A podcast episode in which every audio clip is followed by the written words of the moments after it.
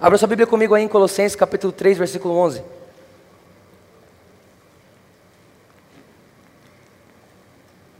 Colossenses capítulo 3, versículo 11. Antes de lermos, deixa eu só perguntar: quem aqui está visitando nossa igreja hoje pela primeira vez? Levanta a mão. Vamos aplaudir eles, gente, vamos. Bastante gente, né? Levanta a mão aí, levanta a mão aí. Você que é da igreja, vai lá dar um abraço nela aí. Dá um abraço nessa pessoa que está aí do seu lado, Joy. E aí, meu, beleza? Dá um abraço nele, seu Leonardo, obrigado, sua esposa, obrigado. Deus abençoe. Abraço aqui, Jéssica, o seu Leonardo aí atrás. Dá um abraço nele aí.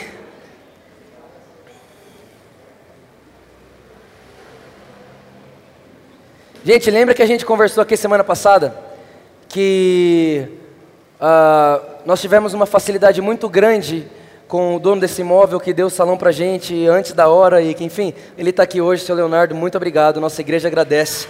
Muito obrigado pelo que o senhor fez pela gente, de verdade. Deus abençoe. E que Deus continue prosperando a casa de vocês com muita paz, muita alegria e muitas coisas boas. Tá bom? Deus abençoe. Amém? Colossenses capítulo 3, versículo 11, vamos lá. Diz assim: Nessa nova vida já não há diferença entre grego e judeu, circunciso e incircunciso, bárbaro e cita, escravo e livre, mas Cristo é tudo e está em Cristo é tudo e está em todos. Gente, essa palavra aqui é uma palavra que Deus falou comigo há muito tempo atrás. Provavelmente alguém aqui já me ouviu falando algo mais ou menos parecido com o que eu vou falar aqui hoje, mas Deus tem me fundamentado muito nisso, e isso é uma coisa que eu tenho procurado crescer na revelação dessa palavra, porque eu acredito que isso é uma das chaves para a mudança mundial que nós estamos para ver como igreja. É, se a igreja é, entende algo parecido com isso, eu quero falar um pouco hoje com vocês sobre a cultura da pureza. A cultura da pureza no olhar. Né? Semana passada nós falamos sobre paixão pelo noivo e em um momento do culto eu disse que nós se apaixonamos por Jesus quando nós sabemos olhar para Ele. Né? Então, o nosso olhar para Jesus nos garante paixão. Você vai sempre se apaixonar por aquilo que você mais passa tempo olhando. A Bíblia diz que a nossa paixão ela é alimentada por admiração. Quanto mais eu admiro algo, mais eu me apaixono por esse algo. Está fazendo sentido? Sim. Esse texto aqui, Colossenses capítulo 3, versículo 11, se fosse para resumir a nova aliança, né, se fosse para resumir o que foi que Jesus fez na cruz, o que, que a ressurreição de Cristo trouxe para mim e para você, eu definiria isso como esse texto. Nessa nova vida, ou seja, nessa nova aliança, já não há mais diferença entre escravo e livre bárbaro e cita. Não há mais diferença entre pessoa X e pessoa Y, porque agora, nessa nova vida, Cristo é tudo e está em todos. Quando a Bíblia diz todos, gente, ela não está querendo dizer todos, quase todos. Você pode ver que eu repito isso diversas vezes nas minhas mensagens. Por quê? Porque diversas vezes a Bíblia fala tudo, nada, e a gente tenta ficar redefinindo essas coisas. Quando a Bíblia diz que nada é impossível, nada é nada. Nada não é quase tudo. Nada é impossível, é nada é impossível. Ponto final. Quando a Bíblia diz que Cristo é tudo em todos, esse todos não é todos que estão na igreja evangélica. Quando a Bíblia diz todos, ela não está dizendo todos só os que receberam Jesus. Quando a Bíblia diz todos, ela está dizendo todos, porque Deus amou o mundo que deu o seu filho para que todo aquele que nele crê não pereça, mas tenha vida eterna. Então, quando a Bíblia diz que Cristo é tudo em todos, Ele é tudo em todos e ponto final. Ninguém pode mudar isso porque está escrito. Agora repara, quando você vê Deus, olha só, Cristo é tudo em todos, amém? Certo? Quando você vê Cristo no pregador, é muito legal, sim ou não? Quando você vê Cristo em pessoas que praticam boas obras, é muito legal, sim ou não? Mas cara, você concorda comigo que é muito fácil ver Cristo em quem faz o bem? Você concorda comigo que é muito fácil ver Cristo em quem prega Cristo? Você concorda comigo que é muito fácil ver Cristo em quem faz boas obras? Agora, se a Bíblia diz que Cristo é tudo em todos, o nosso desafio não está em ver Cristo em quem faz tudo certo. O nosso desafio está em ver Cristo em quem está fazendo tudo errado. E é aí que entra a cultura da honra. Por quê? Porque a cultura da honra é o seguinte: eu não preciso que você faça por mim o que Jesus fez, para que eu olhe para você como eu olharia para Jesus. Gente, esse, esse, esse quinta, sexta e sábado, domingo, hoje de manhã, é carnaval, né? O, o carnaval na igreja começa cedo, né? As, as conferências, é, enfim. Então, desde quinta-feira, nós estamos viajando, já estivemos em um, dois, três, quatro, cinco lugares, desde quinta-feira, ministrando Jesus, e enfim. E, cara, minha irmã estava comigo, cadê minha irmã, Jéssica? Está morta, menina, né? Já não consegue mais andar. E amanhã a gente vai voltar para essa maratona. Amanhã de manhã a gente vai para um lugar, de tarde a gente prega em três lugares e à noite em dois. E terça-feira volta e prega mais um. E cara, cansa muito. É muito cansativo, gente, de verdade. Mas quando eu entro dentro de um carro, por exemplo, alguém me levar para algum lugar, eu poderia muito bem abaixar o meu banco e dormir. Mas eu não consigo, sabe por quê? Porque quando eu entro naquele carro e olho para aquele motorista que está deixando a vida dele de lado para me levar para algum lugar, eu falo, cara, eu preciso olhar para ele e tratar ele como eu faria com Jesus. E se Jesus estivesse dirigindo para mim, eu não dormiria. Eu estou muito cansado. Eu precisava dormir por causa da minha voz. Você pode ver que minha voz não está lá das melhores. Mas eu não consigo. Por quê? Porque Cristo é tudo em todos, entrou no meu coração. E quando eu olho para alguém agora, eu falo, eu queria dormir, mas eu não posso. Hoje de manhã, a gente foi dormir, era três horas da manhã, seis horas da manhã, o cara já estava no hotel para levar a gente para um lugar, e, e, eu fui assim, conversando com o cara, aham, uh, uh -huh. cara, Deus é bom, né? É. E ele me mandou uma mensagem, agora há pouco, antes eu vir para cá, cara, obrigado, porque mesmo no meio de toda essa correria, você não dormiu no carro e ficou conversando comigo. Por quê? Porque é uma cultura de não esperar que alguém faça por você o que Jesus fez, para você tratar aquela pessoa como você trataria Jesus. Você dá atenção para aquela pessoa como você daria atenção para Jesus? Você dá amor para aquela pessoa como você daria amor para Jesus? Tem alguém comigo aí? Está dando para entender o que eu estou falando, gente? Sim? Olha o que diz Mateus capítulo 5, versículo 8. Bem-aventurados os puros de coração, porque eles verão a Deus. Fala comigo, os puros verão a Deus. Por muito tempo, né? Hoje não tanto, mas isso ainda acontece. A igreja canta muito, né? Deus, eu quero te ver. Jesus, eu quero te ver. Eu só quero te ver, né? Só quero, só quero. É muito legal. E realmente, nós, eu quero ver Jesus. Porque a Bíblia diz que eu sou transformado por admiração. Eu, me, eu fico parecido com tudo aquilo que eu admiro. Está lá em 2 Coríntios capítulo 3, versículo 18. Então, se eu estou vendo Jesus, é como Jesus que eu me torno. Certo? Certo. Agora, o que eu quero chamar a atenção para vocês aqui é que quando o texto diz assim, olha, bem-aventurados os puros de coração, pois verão a Deus, o significado de verão no original é olharão para. Então é mais ou menos assim, ó, bem-aventurados os puros de coração, pois eles olharão para Deus. Repara que muda, porque quando a gente lê bem-aventurados os puros de coração, pois verão a Deus, a gente pensa no futuro. Né? A gente pensa, um dia não, um dia a gente vai ver Deus mesmo, a gente vai morrer, é, aí a gente vai para o céu, e quando a gente vai no céu, a gente vai ver Deus, uau! Só que eu não quero esperar morrer para ver Deus, eu quero ver Deus agora. Se Cristo é tudo em todos, eu quero ver Deus agora, em tudo e em todos. E quem é as únicas pessoas que podem fazer isso? Os puros. Os puros de coração. Gente, bem-aventurado significa felizes. A Bíblia, ela dá o caminho para a felicidade o tempo inteiro. Por muito tempo a igreja pensou que ser crente é ser infeliz. Ser crente é ter infelicidade na terra para viver a felicidade no céu. E não sei quem foi que disse isso, não foi Jesus. Porque Jesus disse que o reino dele é trazer o céu para a terra e não a terra para o céu. É ao contrário. É lá para cá e não daqui para lá. Então é ser feliz o tempo inteiro. Alguém olha para mim e fala: Vitor, como você consegue ser feliz sempre? Eu respondo: Porque eu sou salvo sempre. A Bíblia diz que a minha alegria está na minha salvação. A minha alegria não está no que eu tenho na minha frente, nem no que eu tenho na minha direita, nem no que eu tenho à esquerda, nem no que eu tenho atrás de mim. A minha alegria não está nessas coisas. Isso me faz feliz. O que me faz alegre é a minha salvação. Eu era perdido, fui achado.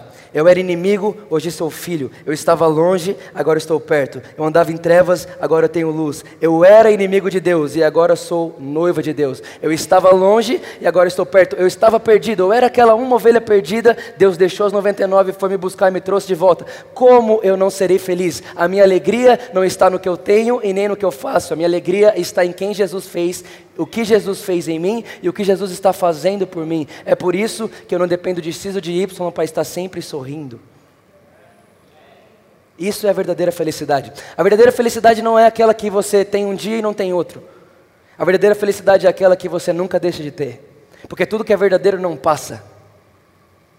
Já percebeu que tem gente que tem tudo que qualquer a pessoa tem tudo que qualquer pessoa procura na vida, mas ela não tem felicidade.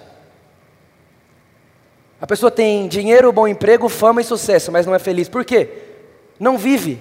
Jesus disse: Eu sou a vida. Gente, ninguém sem Jesus vive. Você pode existir sem Jesus, mas você não pode viver sem Jesus, porque Jesus é a própria vida. Ninguém vive sem Ele. Cara, não faz sentido uma vida sem Cristo. A vida sem Cristo é só vaidade.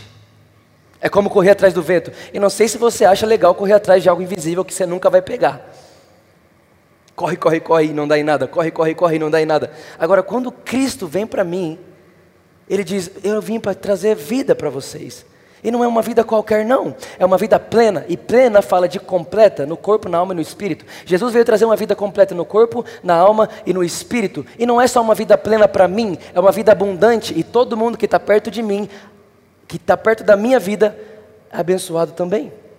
Por quê? Porque a vida plena que Jesus me traz não é uma vida só plena para mim, é uma vida plena para mim e abundante para o próximo. Hum.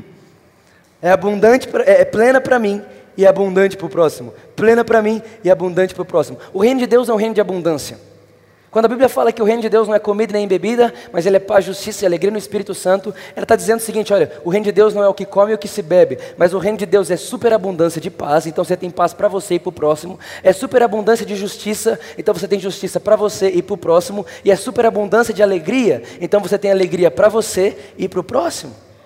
O reino de Deus não é para você, o reino de Deus é para nós. O reino de Deus é no plural. Né? Eu aprendi com um grande pastor amigo meu que no céu não é eu faço e todos obedecem, no céu é façamos nós, o homem. Não é eu faço, é façamos nós. É por isso que Jesus disse assim: Olha, enquanto vocês não forem um, o mundo não quererá que eu enviei vocês. Enquanto a igreja for a minha igreja, não for a nossa igreja. E quanto a igreja no Brasil for a minha denominação e não o corpo de Cristo, o mundo não vai crer que Jesus veio para a terra. Porque o crer que Jesus veio para a terra está na unidade do façamos nós.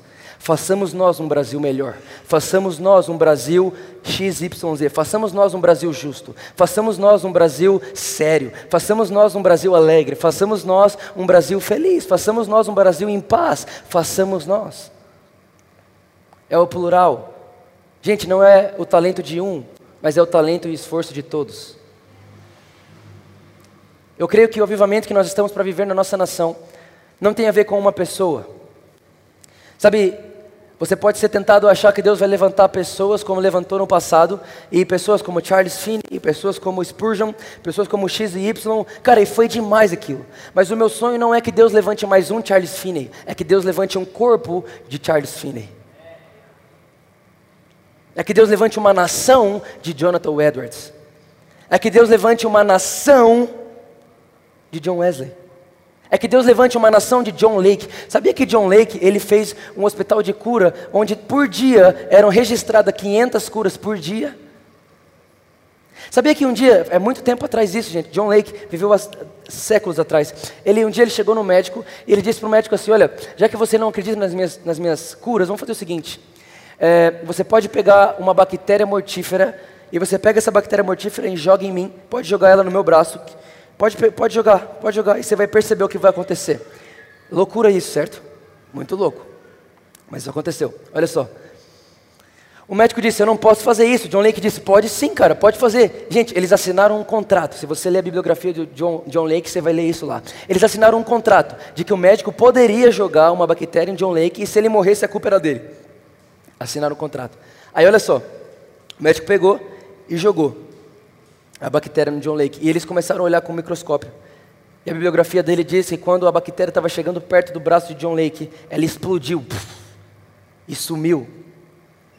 O melhor não é ela sumir, o melhor é a explicação dele. O médico falou: O que, que foi isso? Ele disse: Cara, Jesus mora em mim. E a Bíblia diz que Jesus brilha mais que o sol do meio-dia. Não tem como uma bactéria chegar perto do sol, é muito raio para ela chegar lá perto. Tem alguém com fé aí? Será que quando Jesus voltar para a terra ele vai encontrar fé? É isso, eu sonho com um corpo desse jeito. É um corpo que não aceita ver enfermo. Não é uma pessoa. É um corpo que não aceita ver a miséria. É um corpo que não aceita ver injustiça. É um corpo que não aceita ver alguém dizendo para si o que era para ser para nós. É um corpo. Unidade.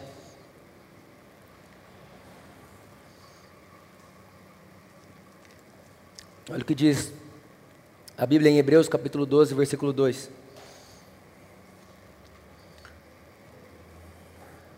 Hebreus capítulo 12, versículo 2 diz assim: Olha, Olhando firmemente para o Autor e Consumador da nossa fé. Olha para cá. Vamos lá. Nós acabamos de ler então Mateus 5,8 que diz: Vai com Deus, meu filho. Isso, vai com Deus. Nós vamos colocar ali, gente, um, dois negócios, né? A gente está arrumando né, o lugar, vai ficar perfeito. Você acredita nisso? Eu acredito. A gente vai colocar dois negócios ali para não ficar entrando barulho de lá para cá. É, Bem-aventurados os puros de coração, a gente entendeu então que quando a Bíblia fala de ver, verão a Deus, ela está dizendo de olhar para, então felizes são aqueles que olham para Deus. Guarde isso no seu coração, se você está escrevendo, escreva isso. Você não pode controlar as situações à sua volta. Pode? Não. Mas você pode controlar onde está o seu foco.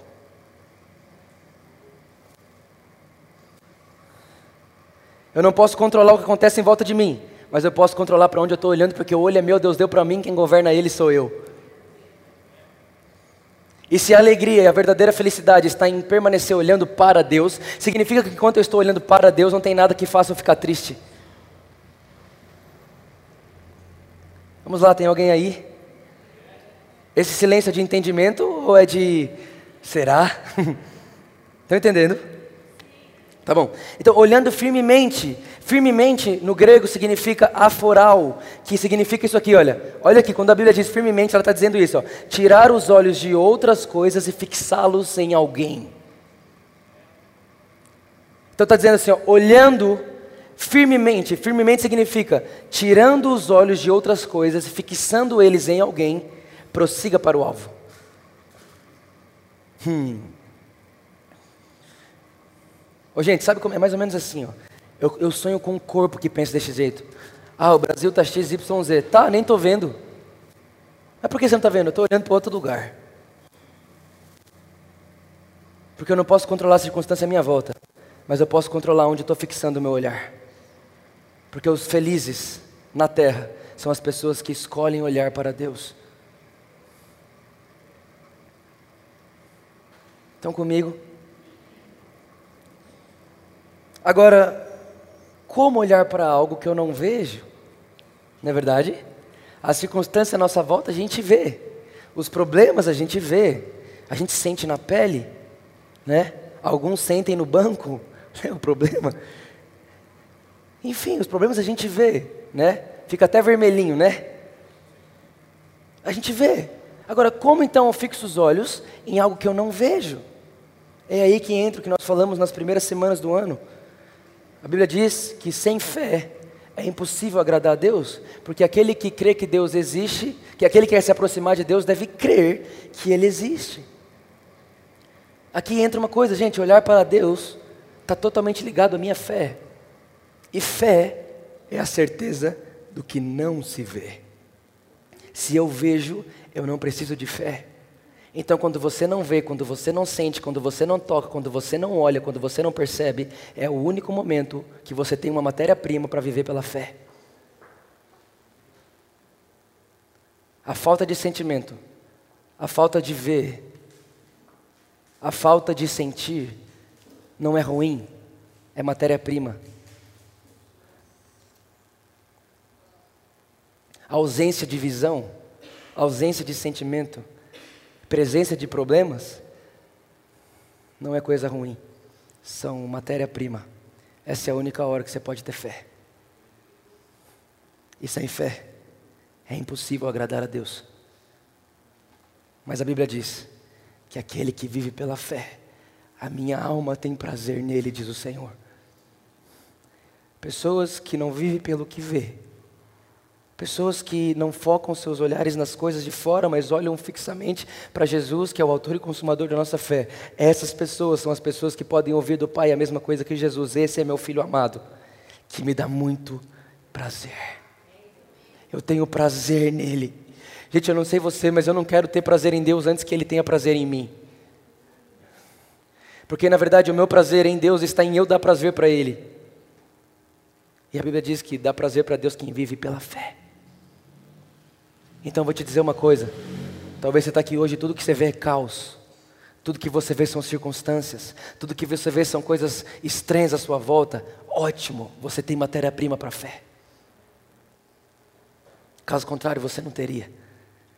E a minha pergunta é: quando foi a última vez que você utilizou fé? Para ver o que não se vê, para esperar o que ninguém está esperando e para ir aonde ninguém nunca foi. Fé. Fé. Estão comigo? Cristo é tudo em todos. Então, ou você vê Deus em tudo, ou você vai viver procurando Deus na solução dos seus problemas. Ou você vê Deus em tudo e se alegra em ver o Senhor, ou você vai ser uma pessoa que só fica feliz quando está tudo bem. Que vida miserável é essa? Uma vida que quando não está tudo no meu controle eu já não estou mais feliz. Não. A verdadeira felicidade está em permanecer olhando para Deus. Porque eu não sou feliz pelo que eu faço, eu sou feliz pelo que Deus já fez. O motivo da minha felicidade não está terminando, está terminado. Jesus disse que está consumado.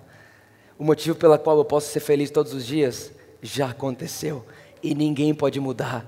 Ponto final. E a Bíblia diz que não existe morte, não existe vida, não existe anjos, nem potestades, não existe passado, não existe presente, não existe futuro. Não existe nada que pode me separar do amor de Deus e é por isso que eu sou feliz para sempre. Vocês estão aí? Aleluia. Então vamos lá. Hebreus capítulo 12, versículo 14 diz assim: ó, Sem santificação, ninguém verá o Senhor. Santificação significa purificação, gente. A Bíblia diz, olha aqui, quer ver? Tá um pouco mais para frente. A Bíblia diz é assim, ó, em Hebreus capítulo 10, versículo 14, diz assim: ó, Porquanto com uma única oferta aperfeiçoou por toda a eternidade a todos os que estão sendo santificados. Olha aqui, eu vou te falar uma coisa aqui agora, que isso aqui pode ser tudo que você precisa hoje. Olha, olha só o que o texto diz. Porque com uma só, esse, essa Bíblia é muito ruim, vamos, vamos baixar outra depois. Obilação? Obilação, vai embora, obilação. Oblação, piorou. Eu vou ler na minha. Vamos baixar outra Bíblia essa semana, por favor, tá? NVI e tal. Até perdi. Aqui.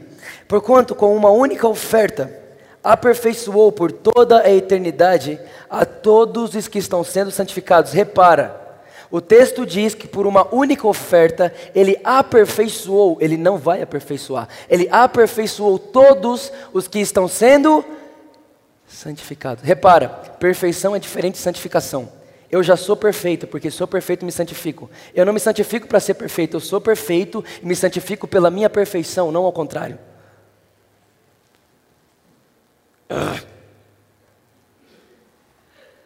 Pois com uma só oferta tem aperfeiçoado para sempre os que estão sendo santificados. Olha só, a Bíblia diz ser perfeito, como vosso Pai é perfeito. O problema é que quando a gente pensa em perfeição, a gente pensa na perfeição asiática.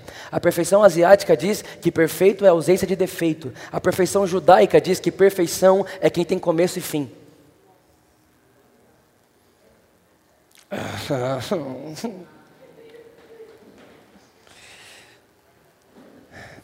Quando você olha para você e fala assim, eu sou muito ruim, você crê no que você fala. Você nunca fala o que você quer, você sempre fala o que você acredita. Quando você diz que você é ruim, é ruim que você vive. Agora, quando você olha e diz, a Bíblia diz que eu sou perfeito, mas você está olhando, você está vendo que você está ruim, mas eu não sou o que eu estou, eu sou o que a Bíblia diz que eu sou, e a Bíblia diz que eu sou perfeito, então se eu digo eu sou perfeito, é em perfeição que eu vou viver. E a perfeição que a Bíblia diz é quem tem começo e final. Eu sei de onde vim, sei para onde está indo, e por isso ninguém me para no meio do caminho.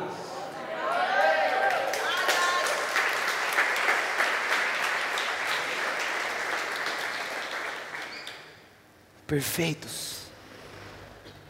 Perfeitos. Olha para quem está do seu lado e fala assim: muito bem, muito prazer, eu sou a perfeição em pessoa.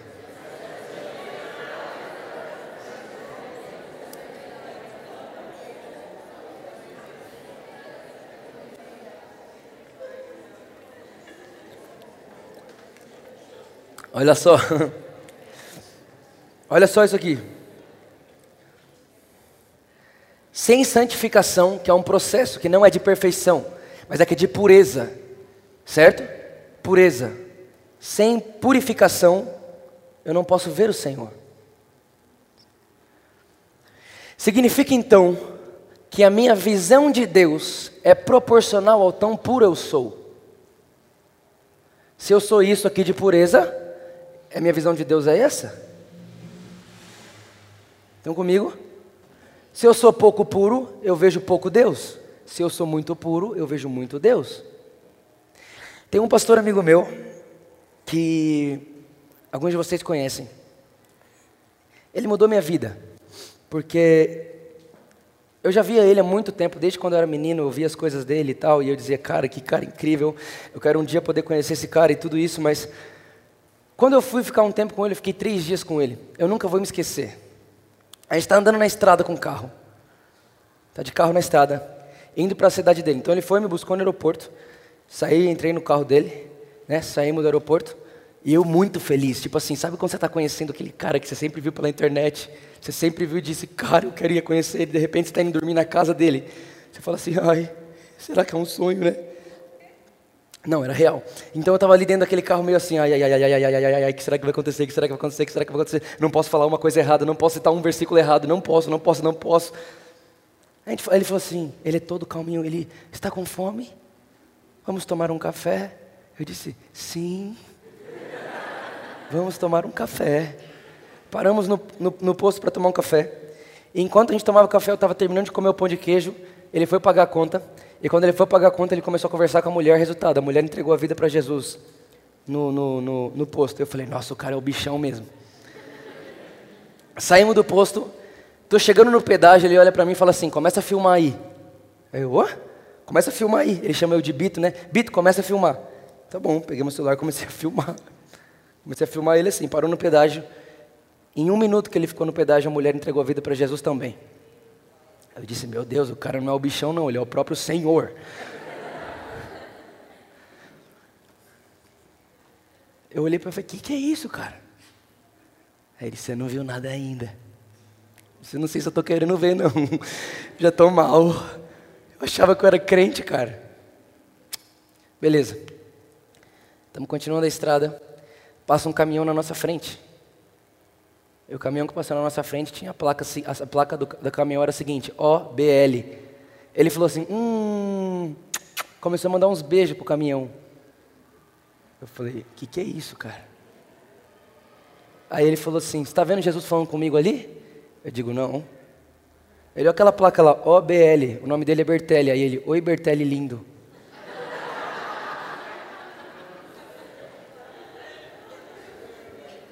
Na hora veio no meu coração: os puros verão a Deus em tudo. Enquanto alguém está esperando um sinal de Deus, enquanto alguém está esperando que Deus molhe o algodão, depois desmolhe o algodão, depois molha de novo, depois desmolha de novo, tem gente vendo Deus na placa de caminhão.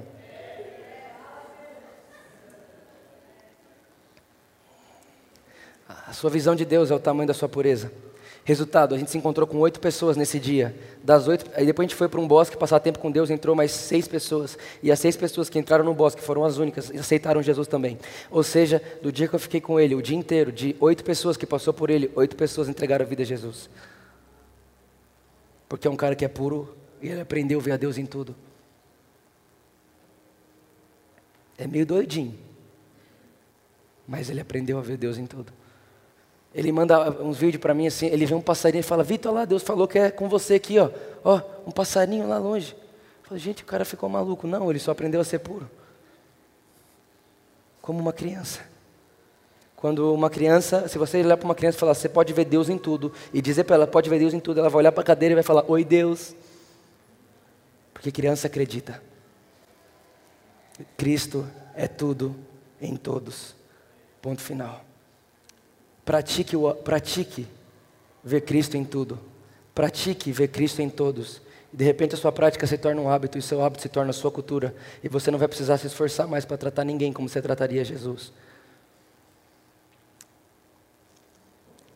Estão comigo? Agora, como eu falei no começo, ver Deus no pregador é muito fácil. Ver Deus em quem dá vida para as pessoas é muito fácil. O desafio da igreja é começar a ver Deus na prostituta, no assassino, no pedófilo, no Lula.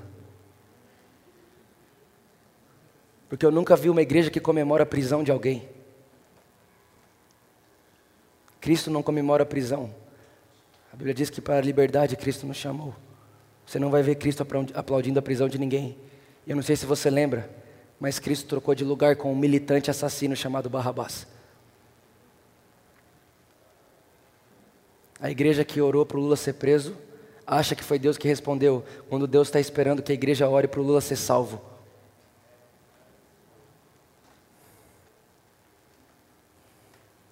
Os puros verão a Deus em tudo.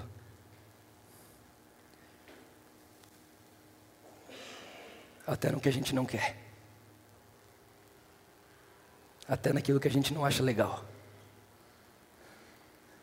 até naquilo que as nossas boas obras dizem que são más obras.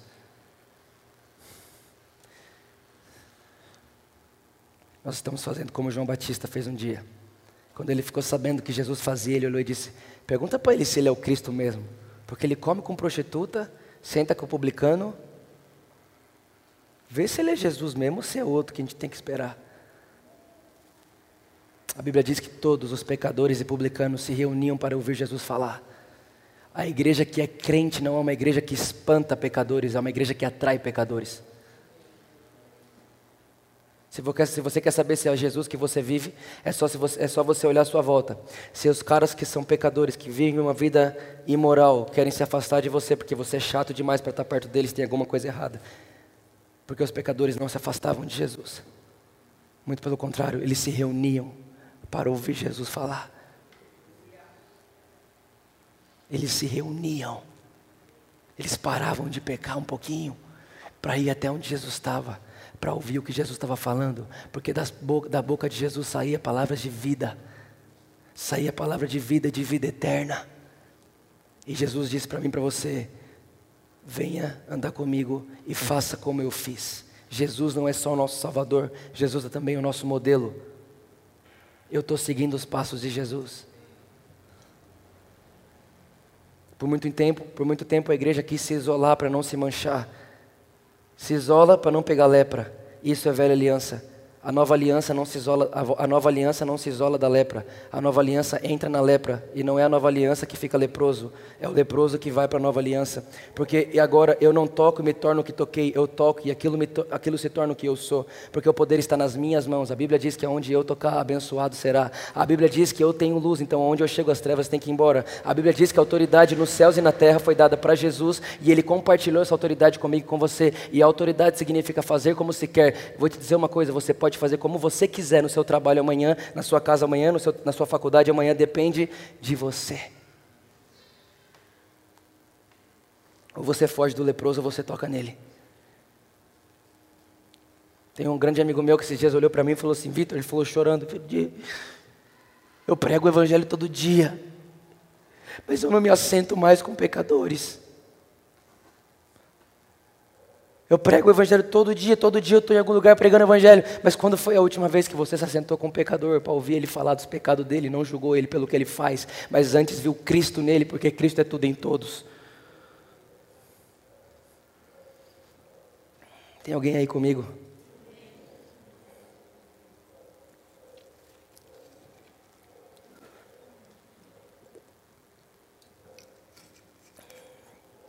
A Bíblia diz em 1 Pedro capítulo 1, versículo 16 diz assim: Olha, sede santos, porque eu sou santo.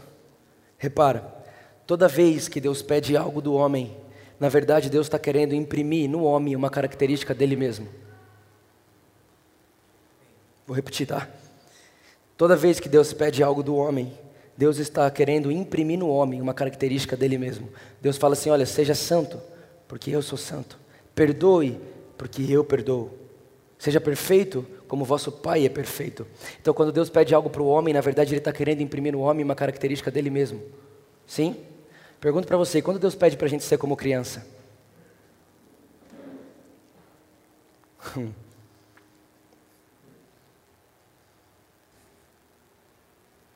Pense o que quiser. Quando Deus me pede, eu não vou entrar nessa. Quando Deus me pede para perdoar, é porque Ele perdoa. Quando Deus me pede para ser generoso, é porque Ele é generoso. Estão comigo? Sim? Agora entenda então. 2 Coríntios capítulo 3, nós vamos terminar. 2 Coríntios capítulo 3, versículo 18 diz assim: Todos nós, que com a face descoberta, contemplamos como por um espelho a glória do Senhor, segundo a sua imagem estamos sendo transformados com glória cada vez maior, a qual vem do Senhor, que é o Espírito. Repara no processo. O texto diz que como por um espelho contemplamos agora do Senhor, segundo a sua imagem estamos sendo transformados. Deus é puro, sim ou não? Sim, então quando eu olho para Deus eu vejo uma imagem de pureza. E se eu sou transformado naquilo que eu vejo, quanto mais eu olho para Deus, mais puro eu me torno. E quanto mais puro eu me torno, mais Deus eu vejo. Então repara, é sempre uma, uma linha só. Eu vejo Deus, me torno puro, vejo mais a Deus, me torno puro, vejo mais a Deus, me torno puro, vejo mais a Deus, me torno puro, vejo mais a Deus e me torno puro. E essa virou a minha vida. Um dia após o outro, eu quero ser mais puro para que eu possa ver mais Deus em tudo. Um dia após o outro, eu quero ser mais puro para que eu possa ver Deus em tudo. Um dia após o outro, eu quero ser mais puro para que eu possa ver Deus em tudo. Amém? Acompanha comigo rapidamente, olha. 1 Coríntios 13, 12 diz assim: Agora, pois, vemos apenas um reflexo obscuro, como em espelho, mas então veremos face a face. Agora conheço em parte, então conhecerei, processo plenamente, da mesma forma como sou plenamente conhecido. O texto está garantindo para mim e para você que nós estamos num processo em conhecer a Deus, e sabe qual é o fim desse processo? Olha aqui, nós estamos num processo de conhecer a Deus, a Bíblia está dizendo. Vocês estão comigo? Sabe qual é o fim desse, desse processo? O fim desse processo é o seguinte: o texto me garante que, da mesma forma como eu sou conhecido, eu o conhecerei. Vou te dizer o fim da minha vida o fim da minha vida eterna é conhecer a Deus da mesma forma que Ele me conhece. E a Bíblia diz que Deus sabe quantos fios de cabelo eu tenho. Então, o texto está me garantindo que um dia eu vou saber tudo sobre Deus, até mesmo quantos fios de cabelo Ele tem. Porque, como Ele me conhece, eu o conhecerei. Se isso não te dá um gás, uma empolgação para acordar amanhã e viver o melhor dia da sua vida, eu não sei o que isso pode ser para você. Eu quero conhecer a Deus. Eu quero ver Deus. Cristo é tudo em todos. Estão aí comigo? ok. Vamos terminar. 1 João capítulo 3, versículo 2, nós terminamos aqui.